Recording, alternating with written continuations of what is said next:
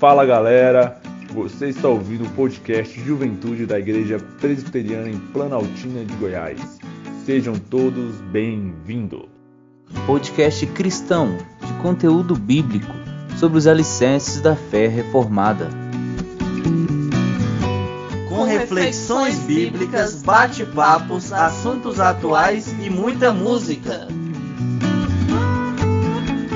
para a galera da mocidade, juventude, adolescência, rapaz, boys and girls.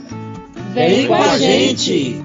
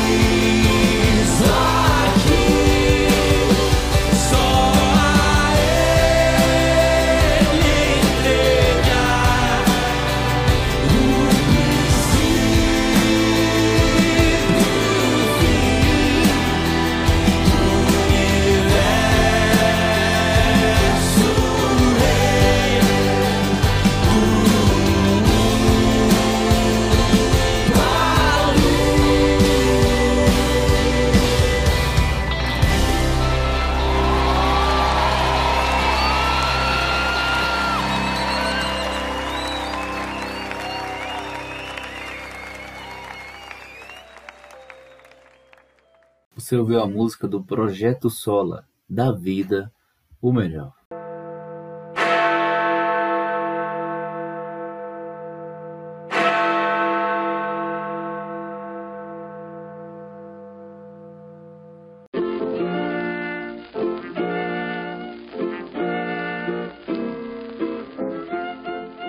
Agora com Pedro e Mari o quadro Adolescente Raiz, apresentando o Catecismo Nova Cidade.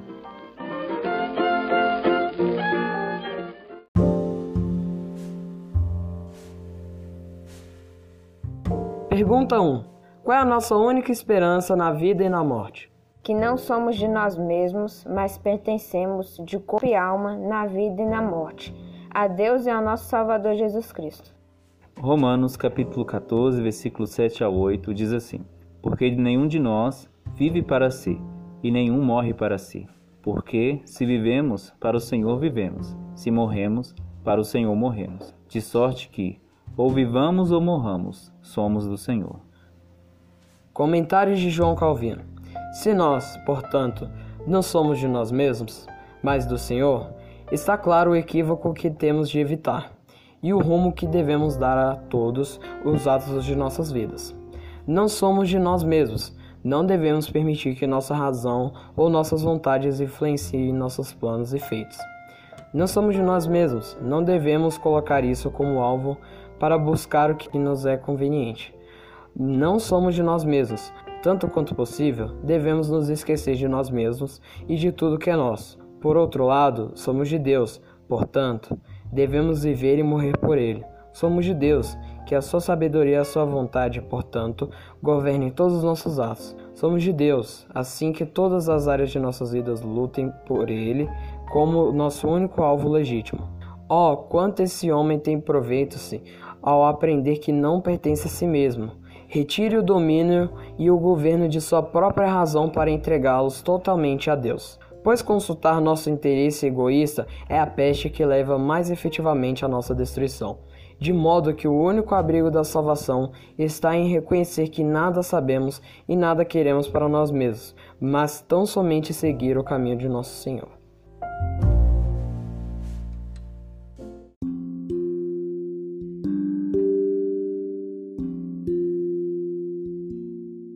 Comentários de Tim Keller. A certa altura de seus escritos, João Calvino expõe a essência do que significa ter uma vida cristã.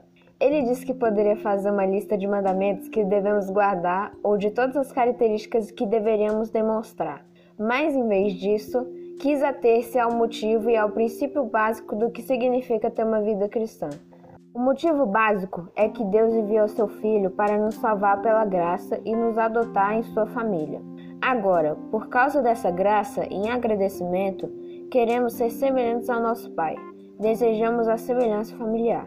Queremos ser como nosso Salvador. Desejamos agradar ao nosso Pai. O princípio básico, então, é o seguinte: não vivemos para agradar a nós mesmos. Não podemos viver como se pertencêssemos a nós mesmos. Isso significa várias coisas. Primeiro, que não determinamos para nós o que é certo ou errado. Entregamos o direito de determinar isso e dependemos totalmente da palavra de Deus.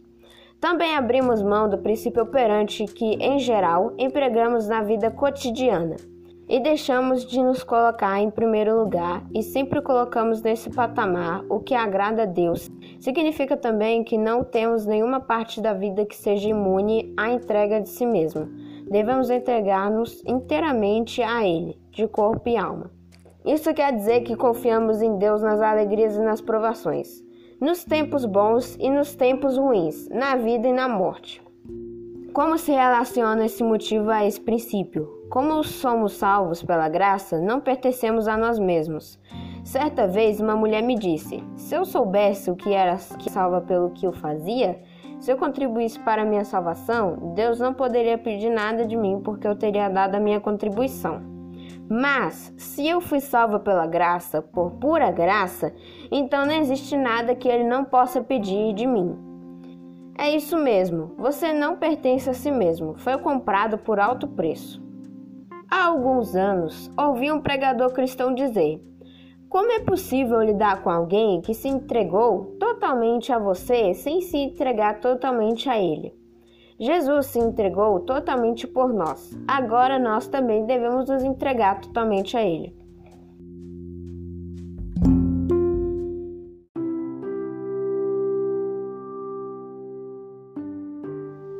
Cristo, nossa esperança na vida e na morte lançamo-nos sobre teu misericordioso cuidado paternal. Tu nos ama porque somos teus. Nenhum bem possuímos senão em ti, e não poderíamos pedir dom maior do que o de pertencer a ti. Amém. Para fechar esse quadro, vamos ouvir a canção da Ana Heloísa. Na letra dessa canção, ela usou as palavras de um dos pais da igreja. Todo cristão raiz o ama. É o nosso amado Agostinho de Pona. Então vamos ouvir a canção de Agostinho, de Ana Heloísa. Curte aí.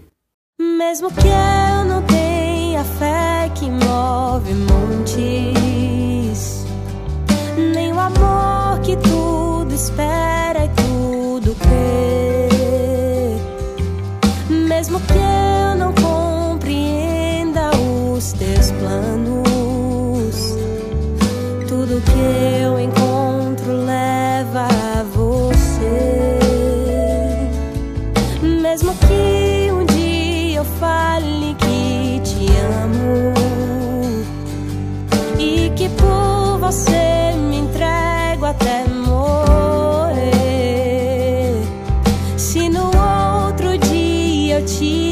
negar três vezes. Teu perdão me cura e me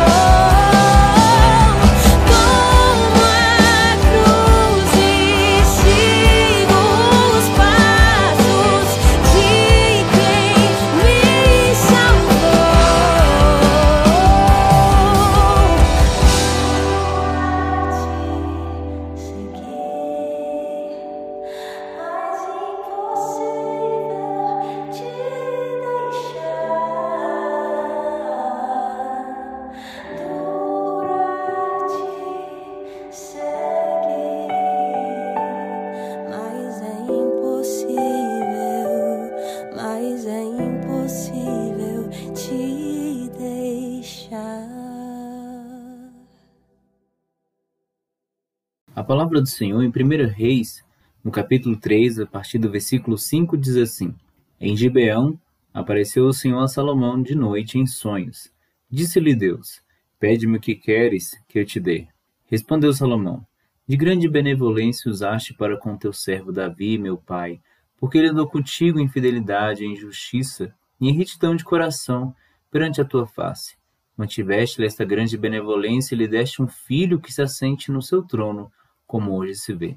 Agora, pois, ao Senhor, meu Deus, tu fizeste reinar teu servo em lugar de Davi, meu pai. Não passo de uma criança, não sei como conduzir-me. Teu servo está no meio do teu povo que elegeste, povo grande, tão numeroso que não se pode contar. Dá, pois, ao teu servo coração compreensivo para julgar a teu povo, para que prudentemente discirna entre o bem e o mal Pois quem poderia julgar a este grande povo? Estas palavras agradaram ao Senhor, por haver Salomão pedido tal coisa.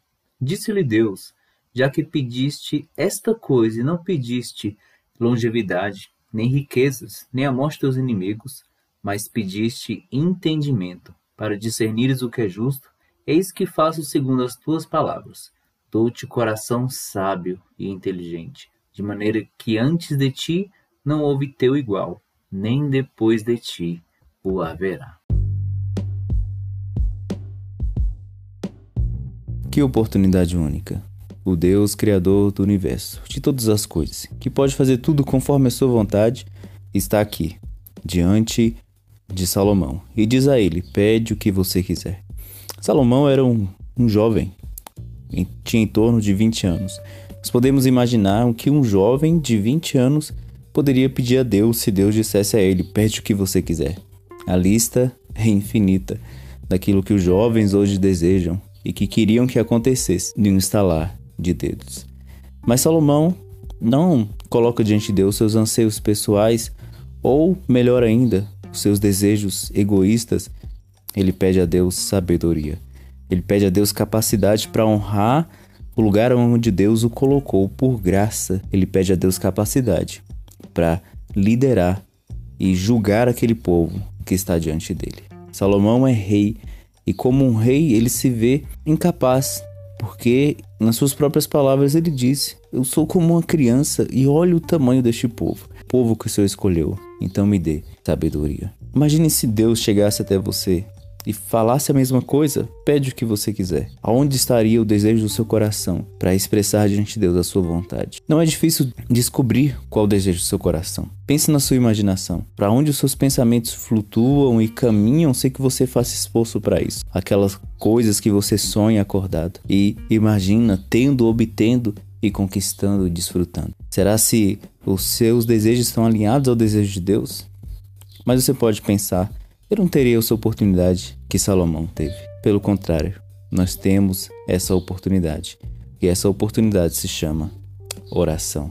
Mas é simples assim? Eu pedirei e Deus me dará como foi com Salomão? Depende de como você vai pedir. Tiago diz, lá em Tiago capítulo 4, versículo 3, que quando pedem, não recebem, pois pedem por motivos errados, para gastar em seus prazeres.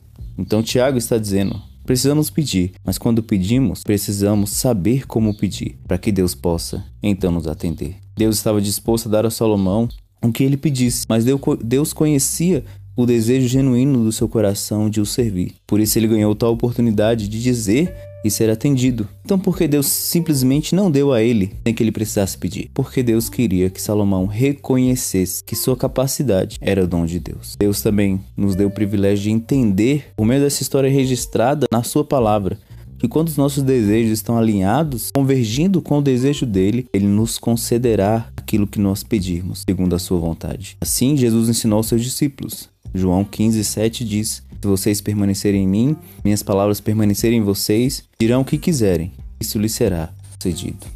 Que maravilha! Um Deus que nos ouve, nos atende. Então, a minha oração é que seu coração se alinhe aos céus, suas orações sejam transformadas e você desfrute do favor de Deus.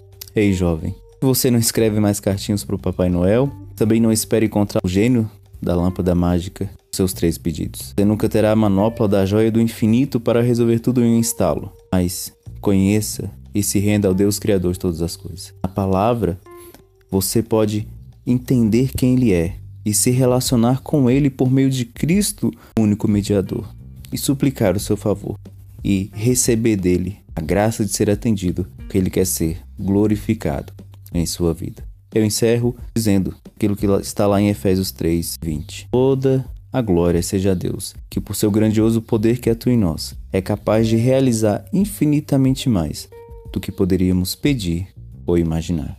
Conheça a Deus, alinhe o seu coração a dele e suplique. E agora a canção do Purples, Grandioso Deus.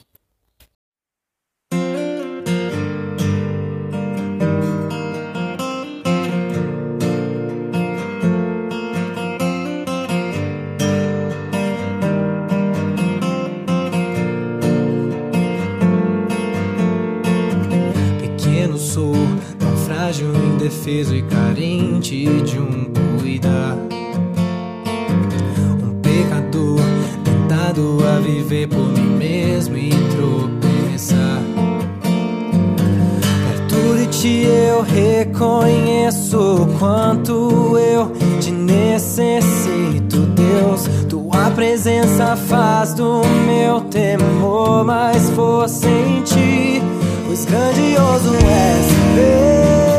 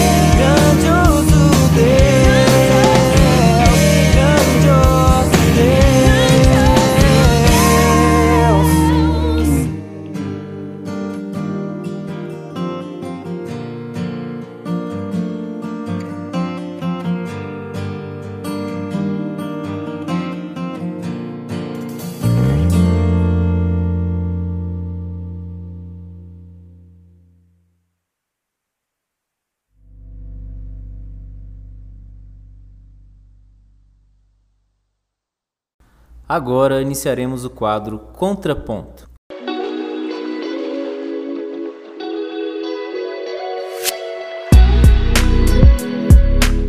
Contraponto é um bate-papo aonde abordaremos os temas atuais a partir de princípios cristãos. Hoje o tema é sobre os limites da comunhão, adoração, liturgia e culto no universo virtual.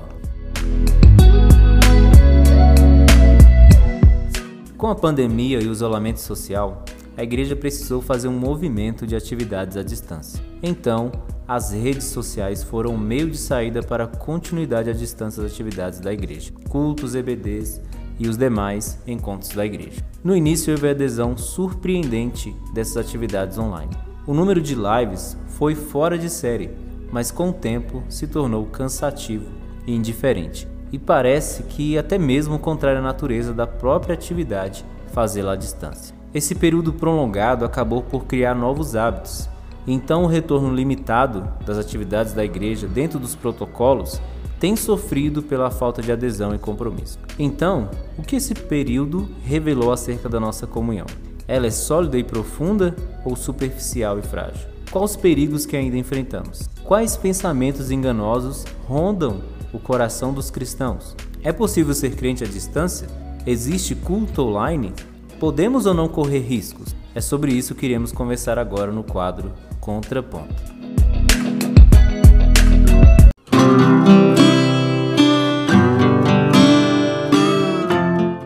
Então agora para esse bate-papo, estou aqui com a Érica e o reverendo Carlos Henrique para nós conversarmos sobre esse tema tão atual e importante. Olá Érica, tudo bem? Olá Maílson, tudo bem? Olá pastor. É, de fato, esse assunto ele é muito importante, né? Espero que nós consigamos é, esclarecer alguns pontos relacionados a esse tema. Olá, Maílson. Olá, Érica. É, de fato, esse assunto é extremamente atual. Muitas perguntas têm surgido e eu acredito que nós temos de trazer respostas né, para o nosso pessoal. Então vamos dar início ao nosso bate-papo. Pastor, até que ponto esse movimento do presencial para o online foi necessário e bom? Fomos apressados ou prudentes? Érica, essa pergunta é muito interessante.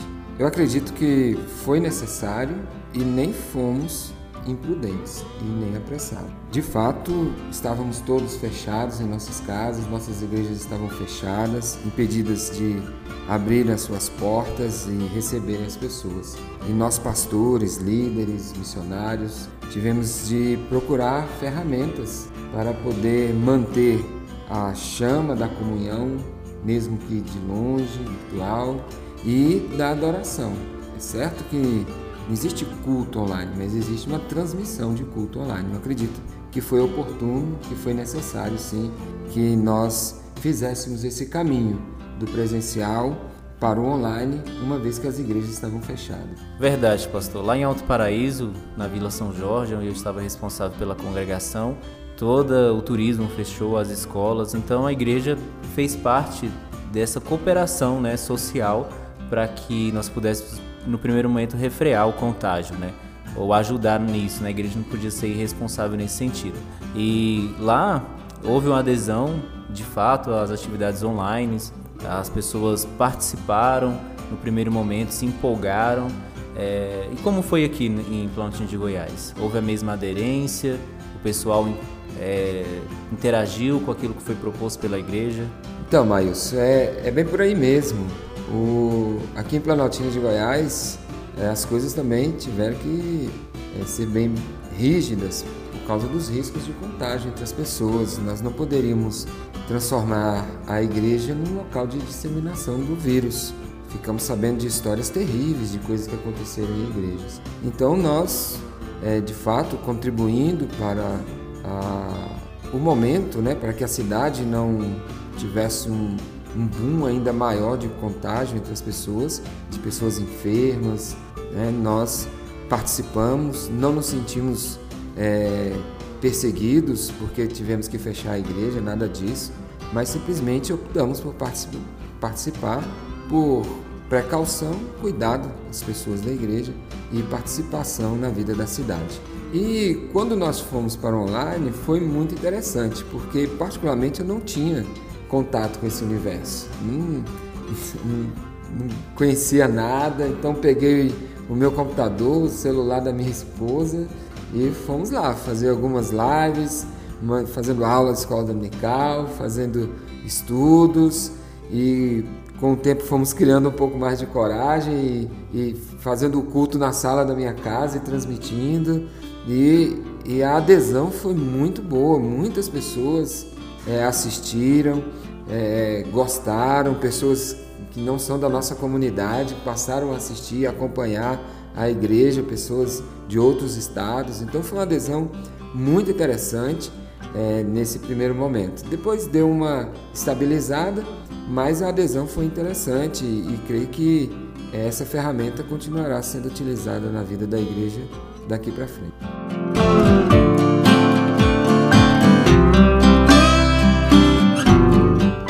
É, de fato, essa adaptação ela foi necessária tanto no aspecto da saúde, né, por essa questão de prevenção, e também, principalmente, em manter esse contato é, com a igreja e nessa questão da pregação da palavra, para que as pessoas ainda tivessem acesso, é, embora né, muitas vezes tenha essa dificuldade por conta das redes sociais, nem todo mundo tem esse acesso, mas eu acredito que conseguiu alcançar a maior parte da igreja.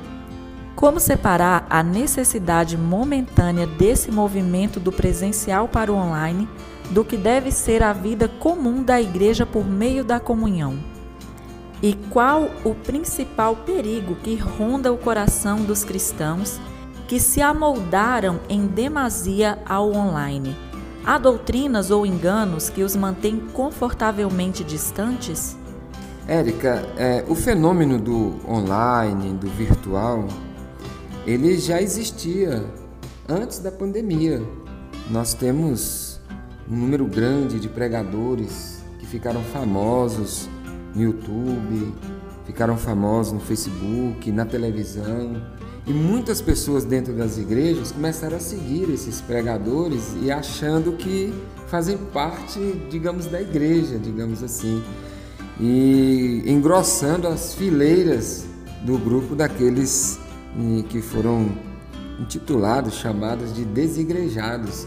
Pessoas que acham que assistir a novela que tem um tema bíblico, que assistir a pregação do pastor fulano e assistir a ministração deixa daquele grupo é suficiente para a vida espiritual, para a vida piedosa delas. E esse está aí está o perigo, melhor dizendo, né? que é esta acomodação, porque queira ou não, é, viver a vida da igreja tem seus conflitos, tem suas dificuldades, tem seus desafios. Queira ou não, nosso corpo muitas vezes quer uma zona de conforto, quer ficar em casa. Né? Muitos, é, a sensação que eu tenho é que se comparam àqueles que assistem às lives dos sertanejos, né? senta no conforto da sua casa, no sofá da sua casa e vai assistir uma live então, a igreja está apresentando, está transmitindo o culto, o estudo bíblico, a escola dominical é, via uma plataforma dessa, ele senta no, no sofá dele, né, está ali comendo. Tá? Então, existem alguns perigos. O perigo da falta de reverência, o perigo da falta da, da, da comunhão, porque só existe comunhão verdadeira estando perto das pessoas, o perigo das pessoas não disponibilizarem mais os seus dons e talentos a serviço da igreja, porque eu não faço mais parte da igreja, eu estou é, cultuando de longe, então não tenho o que ofertar. Perigos financeiros para a vida da igreja, né? então são vários perigos que rondam os corações. Mas como eu tenho falado, é, eu acredito que antes do perigo é, toda essa situação tem sido para nós uma grande oportunidade, para nós pensarmos acerca do que late da nossa fé, de nós pensarmos do que é primordial para nós, na nossa caminhada com Cristo e assim por diante.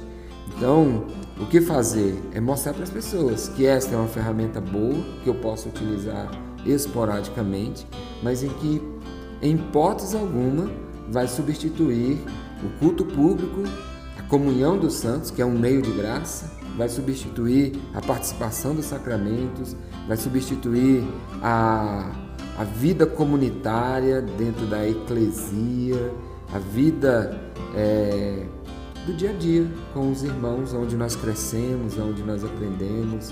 e assim por diante. Então não podemos permitir que as pessoas simplesmente se acomodem, que nós mesmos nos acomodemos achando que é, está tudo bem, né? que eu posso sim cultuar a Deus, servir a Deus sentado no sofá da minha casa na frente de um computador, da minha televisão. Então, é, existem algumas doutrinas de algumas pessoas que minimizam a importância da igreja, da comunhão da igreja, de pessoas que entendem que a igreja é um mal necessário e assim por diante.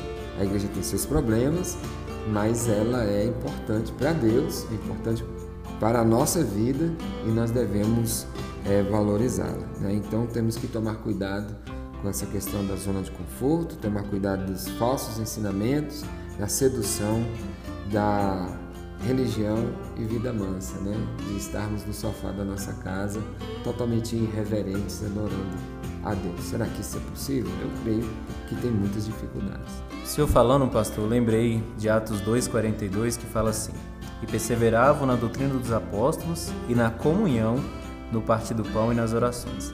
Em cada alma havia temor e muitos prodígios e sinais eram feitos por intermédio dos apóstolos. Todos os que creram estavam juntos e tinham tudo em comum. Lá no 46 ele fala que diariamente perseveravam unânimos no templo, partindo pão de casa em casa, tomando as suas refeições com alegria e sincero de coração, louvando a Deus e contando com a simpatia do povo, todo o povo. A gente está falando aqui do online, não depreciando, mas entendendo que ele tem o seu espaço, o seu lugar, os seus limites, mas que ele não substitui a natureza daquilo que é o culto, a comunhão. Né? É necessário estar junto, é necessário esse calor humano, essa vivência junto uns com os outros, que não é possível, por mais que a gente ajude essas ferramentas, elas não conseguem suprir de todo a adoração, a comunhão, a edificação como corpo de Cristo. É bem isso mesmo, mas é, o Roberto Diamantio tem um pequeno poema é Pedra de Amolar, né? onde ele fala que o amigo amola outro amigo.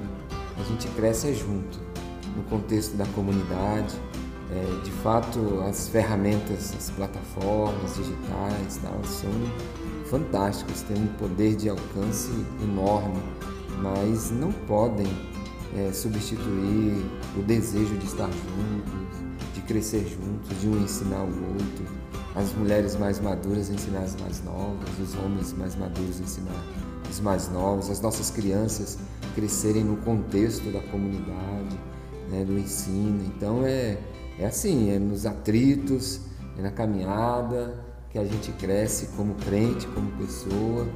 E se a gente puder gravar tudo isso e transmitir, será uma boa que a gente vai mostrar para o mundo como é que é a vida de comunhão da igreja.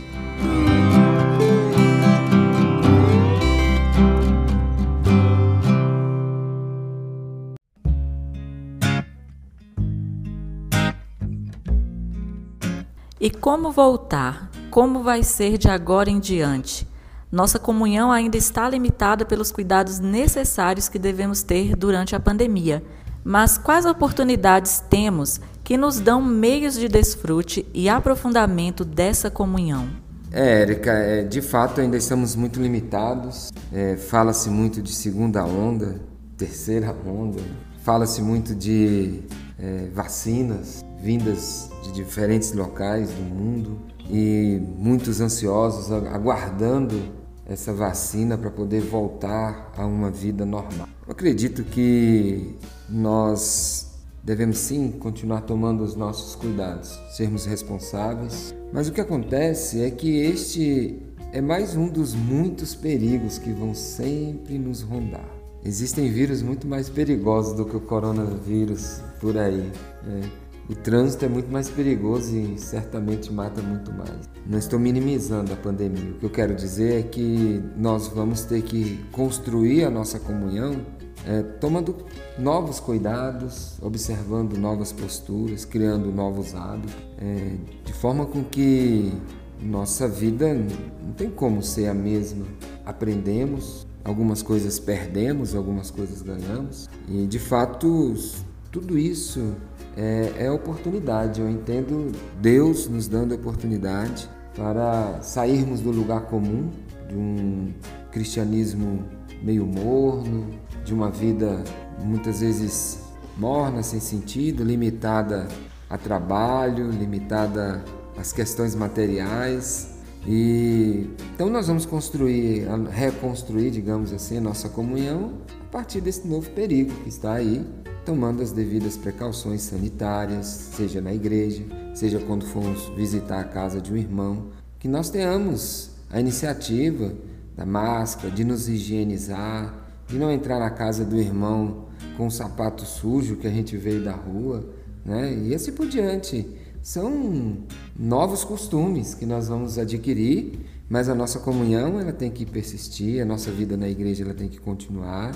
Devemos palmilhar um caminho de um fortalecimento da igreja a partir desse novo momento e estabelecendo laços firmes, laços fixos, né, firmes no evangelho, para que a nossa comunidade, a nossa comunhão seja verdadeira. Né? Então, novos tempos, novas oportunidades, novos hábitos estão diante de nós e o que importa é que nós é, possamos dar os passos corretos e fazer o que é certo, e com isso continuaremos a nossa vida. Isso mesmo, pastor. A gente tem que hoje observar, né? A igreja tem sido prudente, nós podemos confiar no julgamento do conselho da igreja, do pastor, naquilo que tem proposto. Então, é, participar daquilo que tem sido proposto, confiando que foi pensado e planejado para ser o mais seguro possível. Eu creio que a oportunidade que a gente tem hoje, primeiramente, é do culto, né? Do culto de quarta-feira, o culto domingo pela manhã, escola dominical, culto à noite, né? Então a gente tem essas oportunidades para reiniciar. E a partir daí,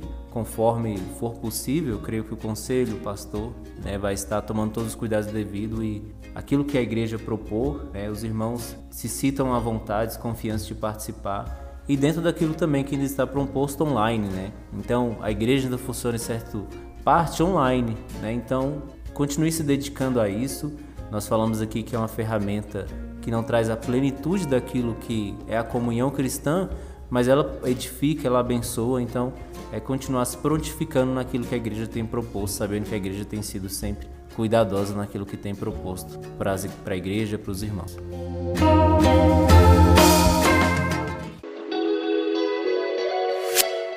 Então, pessoal, estamos chegando ao final do nosso quadro Contraponto, nesse primeiro tema. Foi muito bom a nossa conversa, muito frutífera. Tinha muito mais coisa para falar, mas o nosso tempo aqui é limitado, né? Mais daquilo que foi proposto. Foi muito bom. Eu agradeço ao reverendo Carlos Henrique e à Érica que estivemos aqui, que estiveram aqui conosco nesse bate-papo. Eu que agradeço, mas e mais uma vez fica provada a importância da ferramenta. Né? Essa conversa nossa é meio digital certamente alcançará bastante pessoas. Né? Então agradeço, lembrando que zelo não é pânico, não é medo, não é covardia, é responsabilidade. Então vamos voltar com zelo, com responsabilidade, tomando conta da vida um do outro, zelando um pelo outro. Que Deus nos abençoe, abençoe a nossa igreja, a Igreja Presbiteriana Filadélfia, que seja de fato uma comunidade firmada no amor de Cristo a serviço do Reino. Muito obrigado. É, obrigada, Maílson, pelo convite. Foi muito bom estar aqui com vocês nesse bate-papo. E é isso aí, galera. Vamos, vamos retornando aí às atividades da igreja com todo cuidado, né? E que Deus nos abençoe. E obrigado, pastor, pela participação e até a próxima. Esse foi o nosso quadro Contraponto. Se você ficou com alguma dúvida, tem alguma pergunta, você pode estar falando diretamente com o Pastor Carlos. E também, se você tem alguma sugestão do próximo tema, nós podemos acolher as suas perguntas, as suas dúvidas. Então, até a próxima no nosso quadro Contraponto.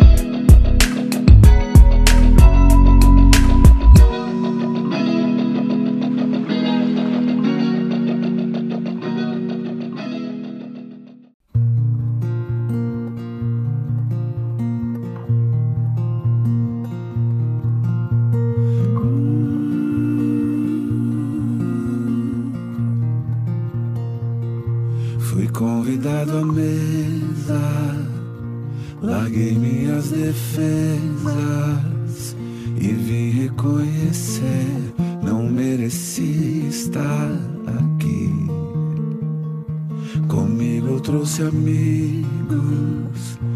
felizes ou feridos, gente que escutou esse chamado e aceitou. E é tão bom saber que há lugar aqui. A graça nos chamou pra mesa do Senhor. Há lugar na casa, há perdão na casa. Quando estamos juntos, nosso encontro é casa de Deus Pai, a esperança na casa, recomeço na casa, reunidos nele, nosso encontro é casa de Deus Pai.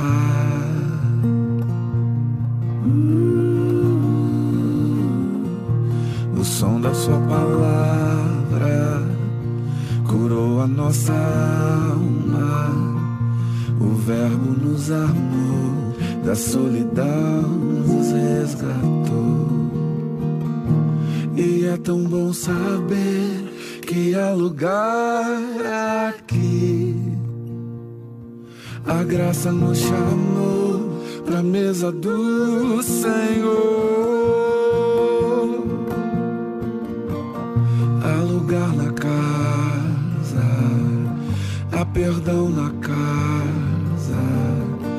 Quando estamos juntos, nosso encontro é casa de Deus Pai, a esperança na casa, recomeço na casa, reunidos nele, nosso encontro é casa de Deus Pai, de Deus Pai, de Deus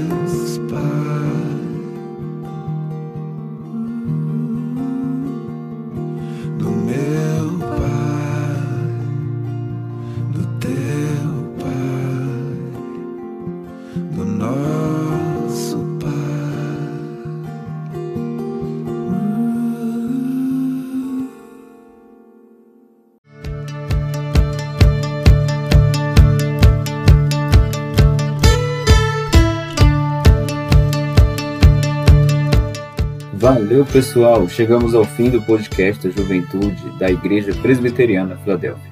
Esperamos que as reflexões e canções tenham abençoado a sua vida. Se você não conhece a IPF, a Igreja Presbiteriana Filadélfia, quer conhecer, a igreja está localizada na área especial número 3, no bairro Santa Rita, atrás da Seneago. Domingo às 7h30 temos culto de louvor e adoração. E a todos os nossos irmãos e amigos, um abraço e até a próxima!